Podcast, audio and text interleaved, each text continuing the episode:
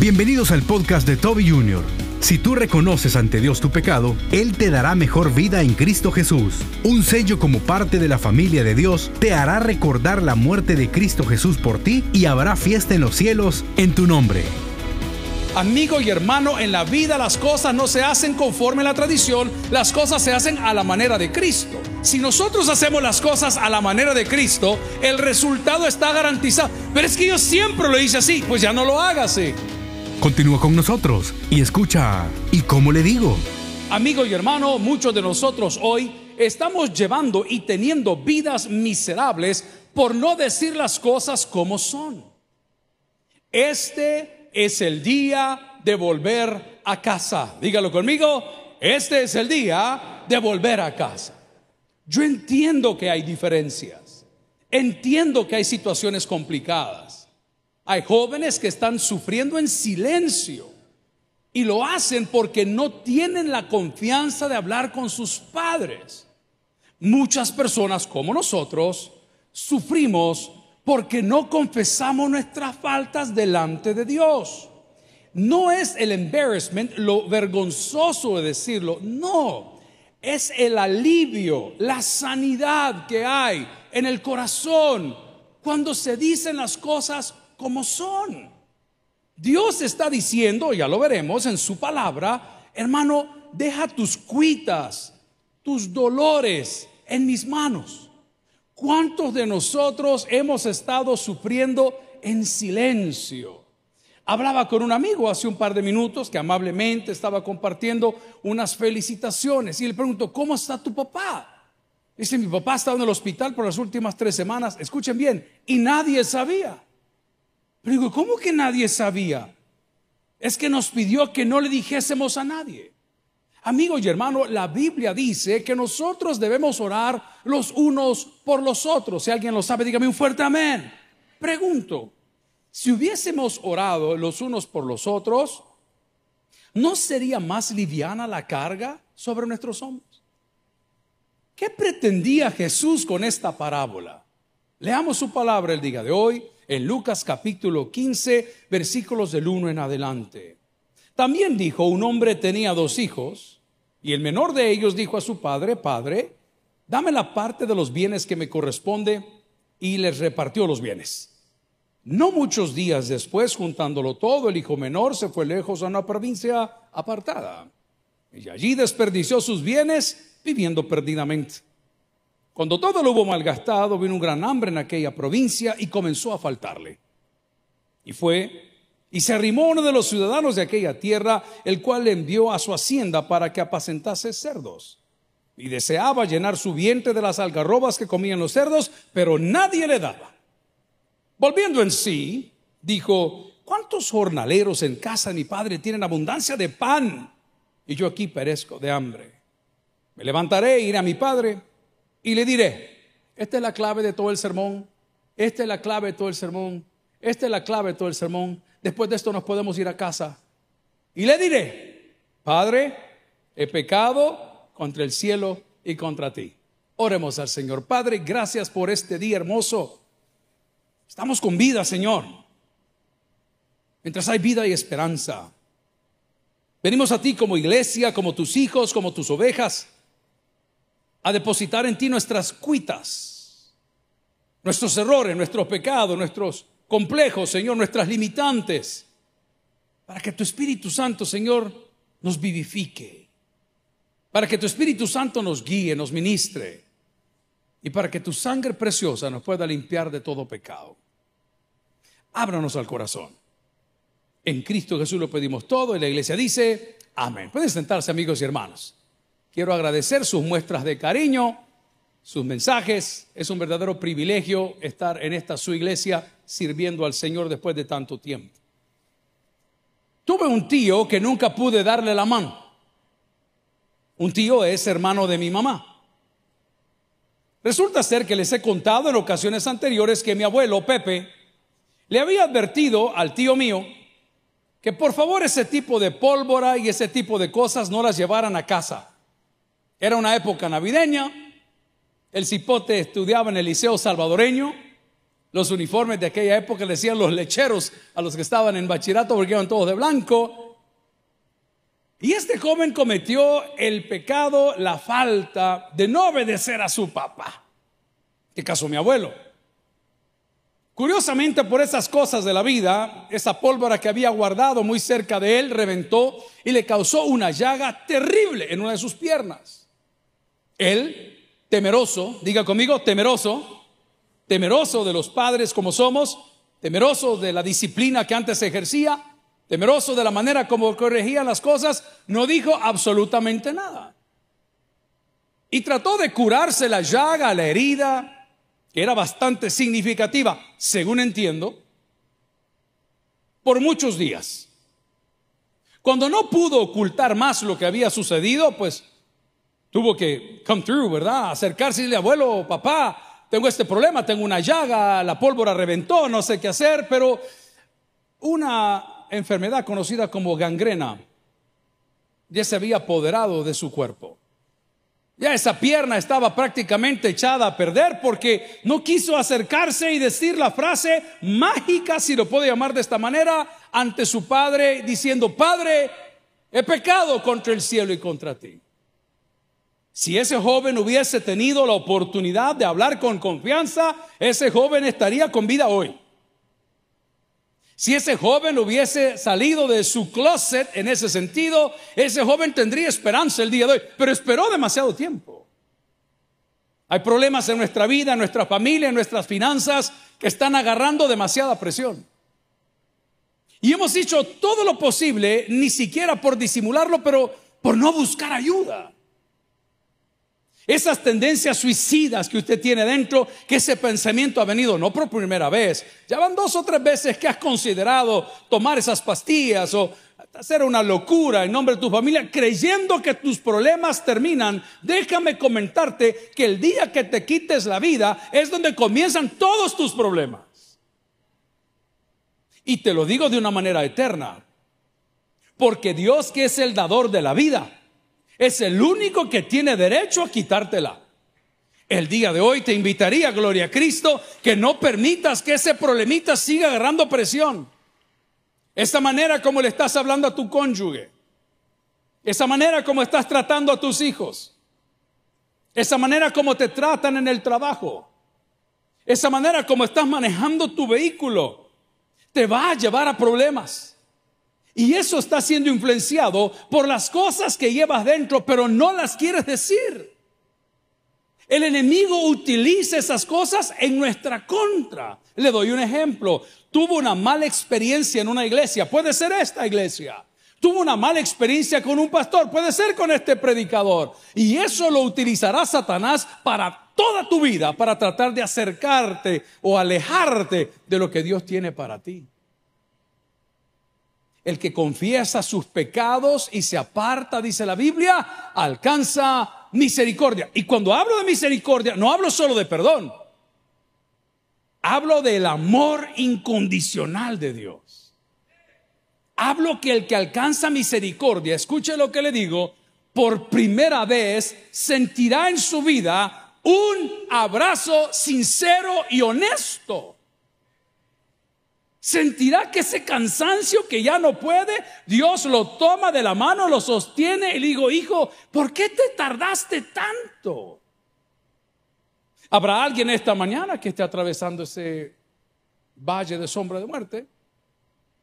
Habrá alguien esta mañana que ese problemita que ha sabido cubrir en las finanzas de la empresa, usted que es administrador o es el auditor o es el contador, va chineando y va tapando y va poniendo. Habrá algún caballero que tiene un taller por acá que no quiere aceptar que ya fracasó, que se gastó el dinero del repuesto, que no tiene para seguir adelante, que el cliente le va a pedir ese motor, que no puso las empaques de esa culata, que esa cadena del tiempo no fue la correcta y lo quiere seguir tapando y lo quiere seguir tapando. Y dice, hijo, calmate.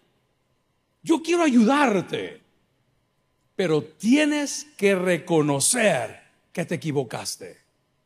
Amigos y hermanos, el texto que leemos en Lucas es una parábola. Quiero que diga conmigo una parábola. Y Jesús tenía un propósito. Jesús quería hablar el idioma que nosotros hablamos. Jesús no vino a dar misas en latín. Jesús no vino a hablar en lenguas. No, él vino a hablar claro. De tal manera el rol de Jesús en la vida de nosotros, o nosotros en la vida de Él, que dice que Él tomó forma de siervo. Jesús siempre fue la manifestación del amor de Dios para nosotros, y nosotros lamentablemente, como dice el Evangelio de Juan, preferimos más las tinieblas que la luz porque nuestras obras, le voy a cambiar algo, siguen siendo malas. Y te tengo una noticia, no las vas a poder cambiar solo. No vas a poder dejar de beber, ni de pecar, ni de fornicar, ni de revolcarte. No vas a poder. Por una sola razón. Porque Jesús no está en ti. Cuando Jesús es el rey de tu vida y el guía de tu vida, evita que cometas problemas. Evita que cometas errores. Estamos en la frontera de Jordania con los hermanos que fuimos a Israel hace unos meses y al llegar todo el mundo quería comunicarse. Y al pasar de la frontera de Israel hacia Jordania es bien complicada la seguridad, le revisan absolutamente todo. Si usted tiene algún logo, una estrella de David, algo que haga alusión al pueblo escogido de Dios, usted no lo puede pasar. Ellos no creen en el Estado de Israel. Ellos no tienen relación con el Estado de Israel. Ellos ignoran lo que ahí pasaba. El rey Hussein de aquella época era otra cosa, pero los reyes actuales tienen una relación bastante fuerte para con Israel. Y cuando llegamos a esa frontera y todo el mundo quería comprar un chip telefónico, de repente apareció una tienda pegadita donde estaba el punto, el checkpoint, donde está la seguridad, y me dice uno de mis compañeros, no, pastor, no, no compre, me digo, vamos a comprar un eSIM. Y un eSIM. What is an eSIM? ¿Qué es un eSIM? Ya no tiene que meterle, me dijo, un plástico al teléfono, ni un chip, no. Ahora todo es digital. Ya no tiene, ¿en serio me estás hablando? Sí, me dijo, mire, nos metemos a esta página, el tipo es un nerdo en esas cosas, e inmediatamente me dio la solución al problema que yo tenía. Yo quería hacerlo de la manera antigua, yo quería hacerlo a la manera de los viejos, yo quería hacerlo a la manera tradicional. Amigo y hermano, en la vida las cosas no se hacen conforme a la tradición, las cosas se hacen a la manera de Cristo. Si nosotros hacemos las cosas a la manera de Cristo, el resultado está garantizado. Pero es que yo siempre lo hice así, pues ya no lo haga así. La Biblia nos dice, venid a mí, los que estáis trabajados y cargados. Pero tú insistes en no, que no lo sepa nadie. Este padecimiento que tengo, este pecado que tengo, este error que tengo, y te estás muriendo por dentro.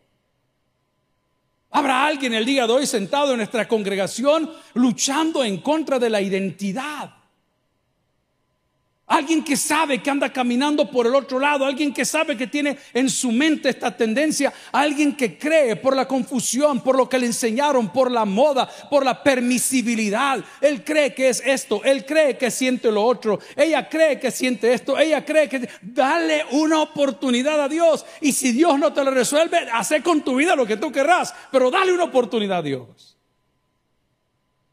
Habrá alguien que me dice, mira, ese hogar no lo voy a recuperar. Tenés toda la razón, no lo podés recuperar. Dios lo va a recuperar por ti. Alguien me diera el día de pastor ese negocio y resuelto ese volado. No se puede. Amigo y hermano, Dios es especialista en levantar muertos. ¿Y sabes qué dice cuando resucitan? Dice, esto es para la gloria de Dios. Y quiero hablarte con todo el corazón en la mano y con el texto bíblico en la mano que lo que Jesús pretendía era facilitar el camino. Es por eso que él mismo se llama el camino. Es por eso que él mismo se llama la luz. Es por eso que él mismo se llama la vida. Es por eso que él mismo se llama el agua. Es por eso que él mismo se llama el pan. Y todo quiere decir que all he's trying to do, todo lo que él quiere hacer es estar cerca de ti.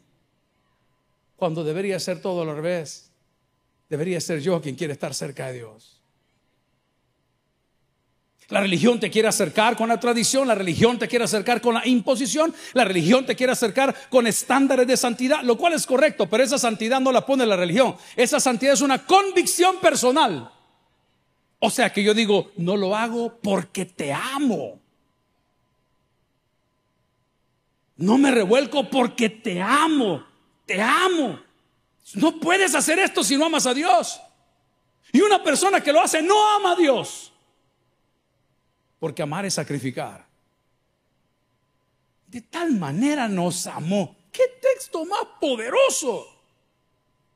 Que dio a su Hijo unigénito. No me vengas a decir que amas a tu pareja si no haces nada por tu pareja. Una cosa es cuando estás con esa pareja y otra cosa es cuando haces las cosas por tu pareja. Yo se lo digo en el culto anterior, esta serie se la voy a tirar este año, se lo prometo. No me renuncies a ser varón si no sabes qué es un varón. Porque un varón es un animal que se toma 30 cervezas y da patadas por la casa y pone un salario en la mesa. Eso es un animal. Un varón honra a su padre y a su madre. Un varón respeta a su mujer. Un varón respeta sus compromisos. Un varón respeta su palabra. No porque tienes genitales de varón eres un varón. Ni porque puedes silbar como un pájaro eres un perico. Pero no me renuncias a lo que Dios te dio si no conoces qué es. No me digas, como lo dije en el culto anterior, un glimpse, una idea nada más. No me digas, es que yo, mi matrimonio, es que el matrimonio no es tu mamá, ni tu papá, ni tus tíos, ni tus sobrinos, ni siquiera tus hijos. Un matrimonio comienza por algo que se llama intimidad. Ese fue el sello que Dios le puso al matrimonio. Y ojo, jovencitos, tú que te comiste la intimidad antes que el matrimonio, la intimidad no forma el matrimonio. El matrimonio te lleva a la intimidad. Y tú que dices, ni modo, pastor, hoy ni modo, aquí vamos, porque como ya vamos a tener familia, las familias no hacen los matrimonios, los matrimonios hacen las familias. No me renuncies a eso. Conoce que dice la Biblia, no te rindas.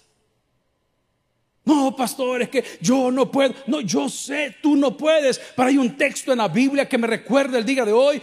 Todo lo puedo en Cristo que me fortalece. Y cuando digo me fortalece es que me anima. Ah, ¿cuántos de nosotros hemos dicho, pastor, yo no sigo estudiando porque yo soy malo para la matemática? Usted no es malo para la matemática. Usted es pésimo para la matemática. Pero lo más vil del mundo escogió Dios para avergonzar a lo más sabio. O sea que en Cristo yo tengo esperanza.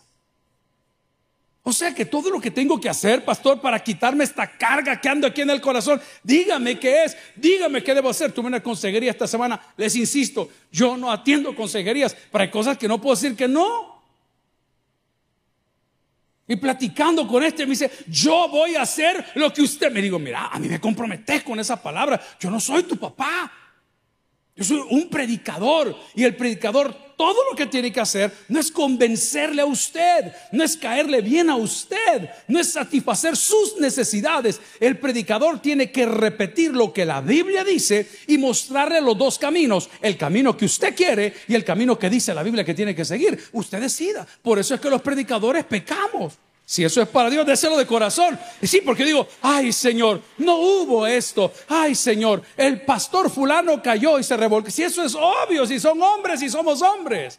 Pero el rol de un predicador es exponer la verdad imparcialmente, diciéndote, este es el camino de la vida.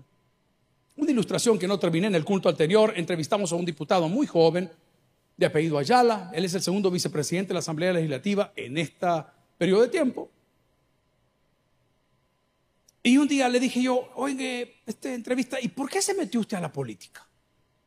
Es un joven graduado de la escuela americana. Es una muy buena educación. Colegiaturas de 600 pesos, vea. Con oportunidades de becas en el mundo entero. Y eso es lo que usted paga por educación. Oportunidades, crecimiento, un segundo idioma. Y cuando le hice la pregunta, ahí está colgada ya la entrevista, le invito a que la pueda ver. Me dijo que él se metió a la política por empatía. Y no quedé satisfecho de la respuesta. Le digo, ¿me puede explicar de qué me habla? Pastor me dijo, yo era muy pequeño y mi padre había comprado ciertos regalos en Navidad y a mi hermano mayor, que es cuatro años mayor, le regaló un muñeco que a mí me gustaba. En aquella época, hermanos, los que están mayores de 40 sabrán que los juguetes eran diferentes. Usted puede ser antes del Tamagotchi o después del Tamagotchi, depende. Así como antes de Cristo, ¿me entiende lo que le digo? Del Yu-Gi-Oh y todo. A ver qué uno volar. Antes del Tamagotchi y después del Tamagotchi. Ya si juega Candy Crush, usted está en el borde de la muerte, hermano. Farmville, peor todavía. Si tuvo hi-fi, vaya comprando, hermano, el plan de retiro. Y me cuenta el joven que cuando le regalaron este muñeco a su hermano, él llegó el día de Navidad y se lo quitó. Y comenzó a jugar él con el muñeco. Inmediatamente el hermano le dijo al papá, me va a arruinar el juguete, mi hermano me va a arruinar el juguete. Y dice el papá que todo les explicaba, como la Biblia nos explica a nosotros, mire hijo, deje que su hermano juegue con ese muñeco. No se preocupe, ya va a terminar de utilizarlo y se lo va a entregar a usted. Mi papá no hablaba así, una sola manada me jampaba. Devolverle el juguete a tu hermano, ve. y el sello del tata es que ve para arriba. Devolverle el juguete a tu hermano, ve. ¿Y qué pasó? Le dije, pero ¿qué tiene que ver con la empatía y la política? Míreme, cuando yo estaba manipulando el muñeco, me dice el diputado Ayala, yo vi la cara de mi hermano. Y mi hermano estaba mal. Mi hermano estaba sufriendo porque yo tenía su muñeco. Pero mi hermano me dijo, tenía un action figure, tenía una figurita en la mano. Y no se me olvida, dice el diputado Ayala, era un Mickey Mouse. Y yo al verle la cara a mi hermano, en ese momento decidí ser empático. Le devolví su juguete y él me devolvió su guacal. Estos son los inteligentes. ¿Ah? Y él me devolvió el Mickey yo me quedé con el Mickey Mouse. ¿Saben que Dios es así, hermanos? Yo no voy a diluir lo que Dios es. Él es santo. Repítalo conmigo. Quiero que le quede claro. Él es santo. Diga conmigo, Él es santo. Sí, yo no le estoy diciendo que es fácil. Yo no le dije eso. Yo le dije que Dios es santo. Pero quiero decirle esto. Dios es extremadamente empático, hermanos. Si quieres que te lo diga a otro nivel, Él entiende por lo que estás pasando. Es tan hermoso Él que no solo te entiende. Voy un pasito más arriba. Te acepta Ah, sí, el pastor dice que Dios acepta a los bolos y a las prostitutas. Si mira el que está hablando, es mente animal. Sí, Dios nos acepta. Nos acepta para cambiarnos, no para que sigamos viviendo así. Preste mucha atención a lo que le digo. No, ah, sí, ven, venid a mí. Sí, sí, sí, sí, está bien. No, está súper bien. Usted cree que jirafa cuando pasa por aquí se comporta como jirafa. Sí, pero Dios no quiere jirafas. Quiere ovejas. Si alguien entendió, dígame fuerte amén. Y no se lo explico. Si Dios, Dios, Dios nos acepta para venir a Él. Uf, pero nos rechaza así para permanecer en Él. It's the law, es la ley. Una de las evidencias, imagínese usted se casa el día de hoy y se va de luna de miel, lejos, lejos a Plaza Mundo a celebrar su luna de miel, a comer en las antedubiges, son manjares preciosos. Y al Mr. Dona, que en septiembre esperamos las dos por uno. Y se casa y al día siguiente amanece en otro cuarto. Y su esposo le diría a su esposa, amor, ¿y qué pasó? Que no somos casados. Sí, pero yo quiero seguir con mi vida normal. Mm. Así que ya vengo voy donde mis amigas y si no duermo te llamo. Y el marido diría, pero amor, si hicimos una vez un pacto sagrado que los dos juramos nunca disolver. ¿Ah? Hermanos, es otra porquería, pero vamos. Pero, pero, pero si me amas, guarda mis mandamientos. ¿Habrá algún engañado aquí que cree que es salvo? ¿Habrá alguien aquí diciendo, no, yo soy cristiano? ¿Eres qué? Es por eso que el Señor nos da un chance de arrepentirnos, de confesar nuestros pecados. Puedo hablar que veo bien, no puedo decir la palabra admiración, que vienen los memes y el ataque. Pero qué bueno que la otra iglesia tradicional tenga un lugar para confesar las cosas, por lo menos tiene los pantalones de decirlo. Es que el montón de gente que anda calladita, pero se anda comiendo a medio mundo. Te garantizo que si lo hubieras confesado, no lo cometes. Los que conocemos de narcóticos anónimos, de alcohólicos anónimos, no me dejan mentir. Es por eso que están los padrinos Aquellos que hemos andado en las ligas mayores de estas dos cosas, usted sabe que usted necesita cobertura. Usted no puede dejar de asistir a su grupo. Choca el grupo con la iglesia de ninguna manera. Narcótico anónimo, alcohólico anónimo, vaya, siéntese, no falte, vaya, que con la ayuda de Dios va a salir. Pero el día que usted deje de hacerlo y comienzan esas feromonas a pasearse por ahí adentro, con ese deseito de meterte un trancazo de perico o meterte un toque, no vas a poder solo. Entonces en ese momento tú levantas el teléfono a tu padrino y dices, padrino, tengo insidia. ¿Mm? Tengo insidia, padrino, necesito que venga.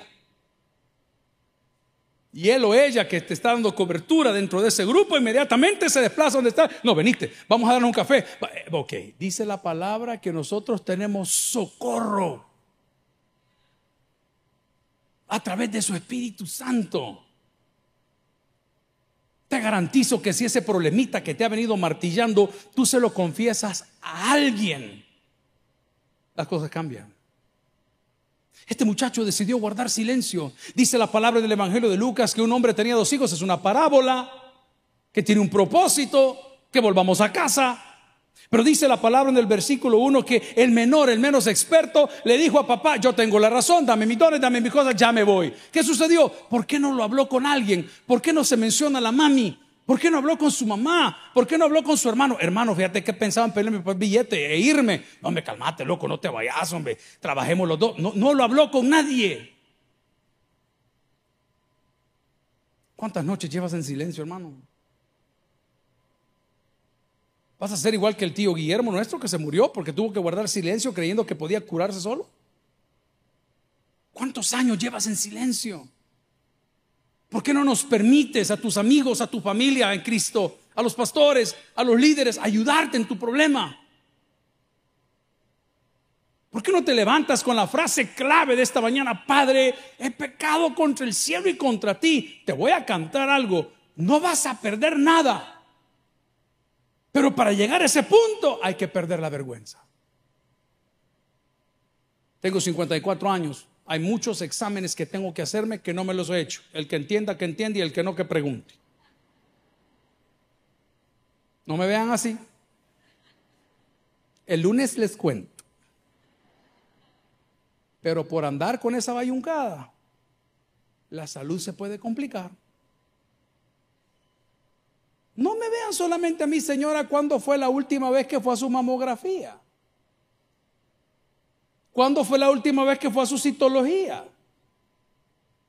¿Cuándo fue la última vez que visitó a su médico de cabeza? Y después vienen aquí a orar, Padre, cúrame, sáname, tumblimbli. El Señor dice, si te ha dado toda la vida, te ha dado todo el tiempo, te ha dado los médicos, hoy venís a ponerme queja aquí de algo que está bajo tu control. Pierda la vergüenza, hermano. Yo tengo un problema, a mí muchas veces me da vergüenza, pero uno entre más viejo la va perdiendo. No sé si le da, le pasa a usted. Antes usted tenía hambre y amor, está bien. Sí. Hoy usted llega a la casa, mira, perdóname, tu mamá tendrá algo de comer. Gran pirurri, vea. sí, ah, vividor. Voy al punto. ¿Por qué no lo platicamos con Dios el día de hoy? Jovencito, te estoy hablando si tienes ese problema de identidad hoy. Caballero, si tienes 20, 30 años de estar viviendo una doble vida porque estás enclosetado, te recomiendo de todo corazón y con mucho respeto, acércate a Dios, hombre. No le has contado a tu mujer que pasas metido en los prostíbulos, en los casinos toda la semana. Te recomiendo que lo hagas. Te vas a quitar de encima un peso que no tienes una idea. Yo no soy médico, pero duele ver las noticias un amigo conocido de la casa, fundador de la iglesia, de las criaturas que estaban con la hermana Patty. Fíjese que la hermana Patty y este otro caballero jugaban con los dinosaurios en el jardín del Edén y con Adán y Satanás encima y la culebra también. que aquí se creó. Cuando creció y conoció el mundo, como a todos nos pasa por un momento, le gustó y se enamoró. No, enamorarse es lo mejor que hay, pero hay que enamorarse de la persona correcta. Y se enamoró. Y esta persona de la cual se enamoró lo sustrajo del lugar donde Dios lo había puesto. ¿Y qué sucedió? Bueno, se graduó médico. Ya tenía profesión, ya tenía pareja, ya todo lejos de Dios. Y por esas cosas de la vida, a la mujer con la cual él se casó, le cayó la ley por un problema que había tenido y le dieron 22 años de cárcel. ¿Cuál es mi, mi pensamiento? Él, nunca se achicó, nunca. Siempre que usted lo veía, y que vamos a hacer 22 años.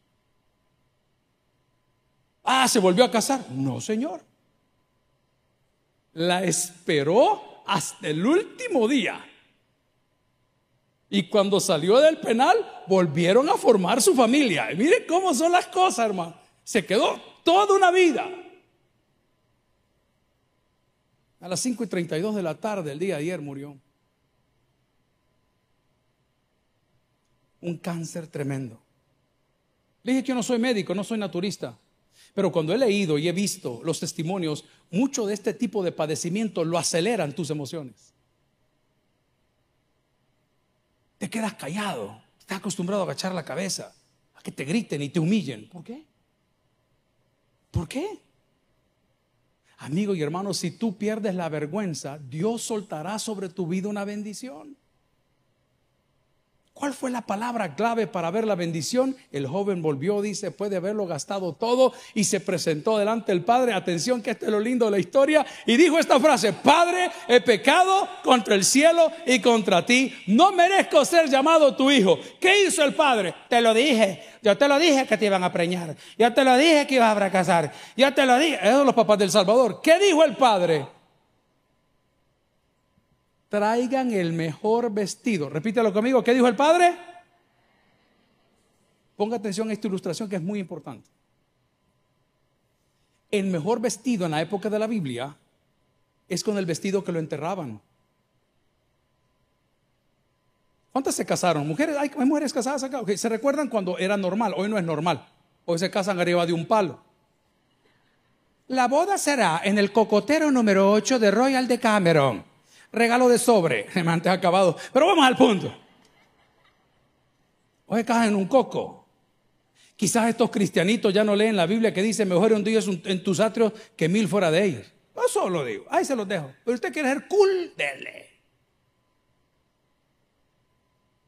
Y resulta ser que este vestido blanco viene de esa tradición. Cuando alguien se viste de blanco, uno dice, hombre, viene pura. No, no, no, no.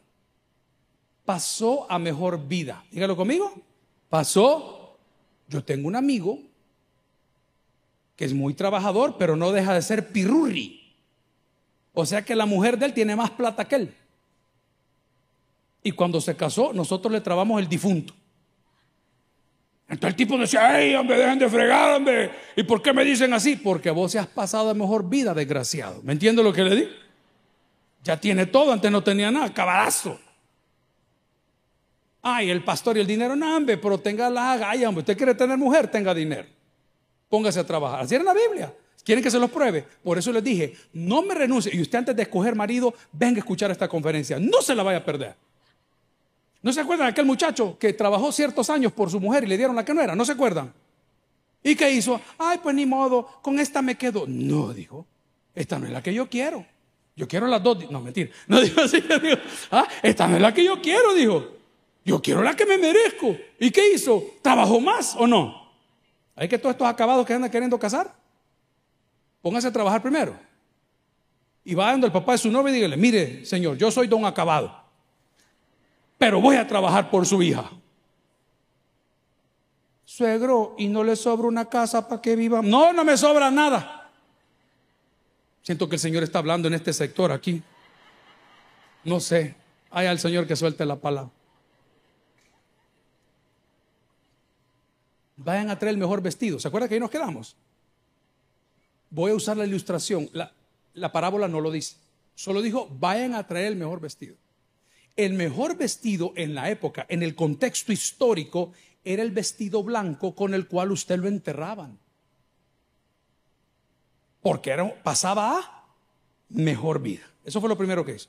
Lo segundo, y vayan a traer, dijo un. ¿Qué le dijo?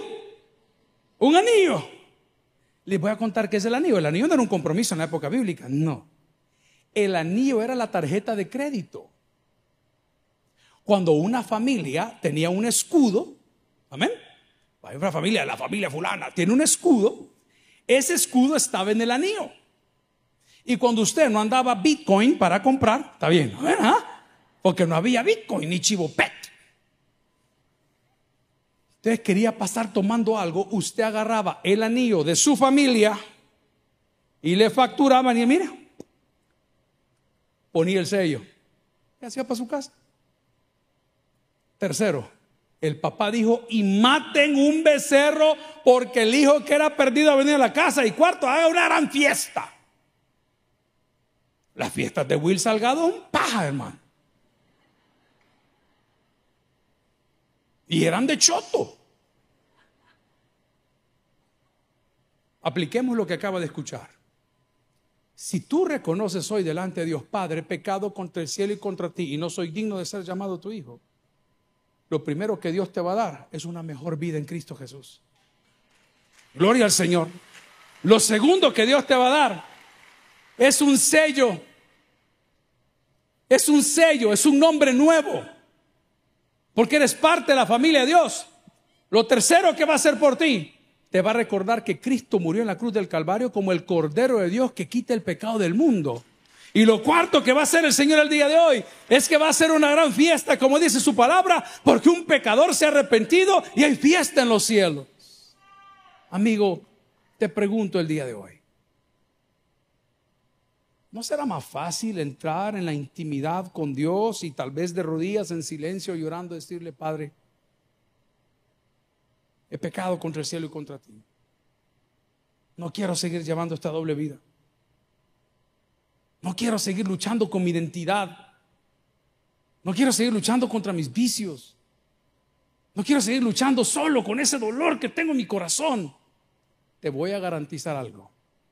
El Señor tiene el vestido, el anillo, el cordero y la fiesta. El que tiene oídos para el que oiga, vamos a orar el día de hoy. Gloria a Cristo. Si el mensaje ha impactado tu vida, puedes visitar www.tabernaculo.net y sigamos aprendiendo más de las enseñanzas del pastor Toby Jr. También puedes buscarlo en las redes sociales, en Instagram, Twitter y YouTube como Toby Jr. Taber y en Facebook como Toby Jr. No te pierdas nuestro siguiente podcast.